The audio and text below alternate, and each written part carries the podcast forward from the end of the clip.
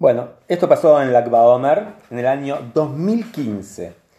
El, eh, el Gabay, lo que es el secretario de, de un Knesset, no decimos de dónde, no dice de dónde, se llama Rubén, él avisó ahí eh, la gente en los, en los mitpalelim, la gente que rezaba en el templo, que iba al templo, que se iba a encender la medurá, la fogata del Akba Omer. ¿sí? Que iba a ser en la calle, ¿sí? enfrente de Beta Knesset. Dijo así, lo que es, ¿quién va a tener el privilegio de encender la medurá? Lo vamos a vender, esto en una, una subasta pública, para la cupá, o sea, la plata va a ir para la cupá de Beta Knesset. Y, el, y la persona que gane, que digamos sea el privilegiado, va a ser el invitado de honor en encender la medurá en honor a Rabbi Shimon Bar. Empezó la venta, muchos ahí que querían tener este sehut, este privilegio para encender la medurá, y van subiendo el precio, hasta que al final una persona, que la vamos a llamar Shimon, él dijo, voy a dar mil shekalim, y ahí él fue anunciado como el ganador. Entonces, el Gabay, el secretario, él, preparó una impresionante fogata, que era un par de metros de alta, ¿sí? y muy alta, y todo el, todo el mundo ahí esperando el momento del encendido de esta medurá, de esta fogata en la calle. ¿Y qué pasó?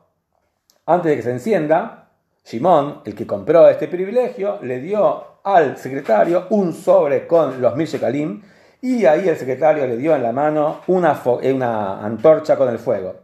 Se acercó a encender el fuego y lo prendió y en poquitos segundos ya el fuego trepó hasta lo más alto de la medura, pero de repente, ¿qué pasó? La estructura de madera encendida se cayó a un costado y justo cayó, había un coche estacionado ahí en la vereda, ¿sí? donde en verdad estaba permitido estacionar. El auto el auto, ¿qué pasó con el auto? Se quemó íntegro y llegó el dueño a reclamar la plata. Entonces, ¿qué pasó? Simón, digamos, va el que, el que encendió, el, hombre, el que pagó los mil shekels, le fue al secretario y le dijo dos, le reclamó dos reclamos, dos argumentos. Uno, vos armaste una, una fogata totalmente peligrosa, así que vos sos negligente en esto. Entonces, vos me diste una, me diste a mí una antorcha para encender y por esto vos sos el responsable y tenés que asumir los gastos que se provocaron, esos gastos terribles que se provocaron por, eh, por tu fogata. Y dos, yo te exijo que me devuelvas los mil shekalim que pagué por este sehut, por este privilegio de encender, porque esto es claro que no es una medura en honor a Rabbi Shimon sino es una fogata totalmente peligrosa y dañina. Y el secretario le contestó, digamos, vos, eh, vos, vos, encendiste, vos encendiste la medura y vos, eh, por eso vos tenés que pagar todos los gastos del coche.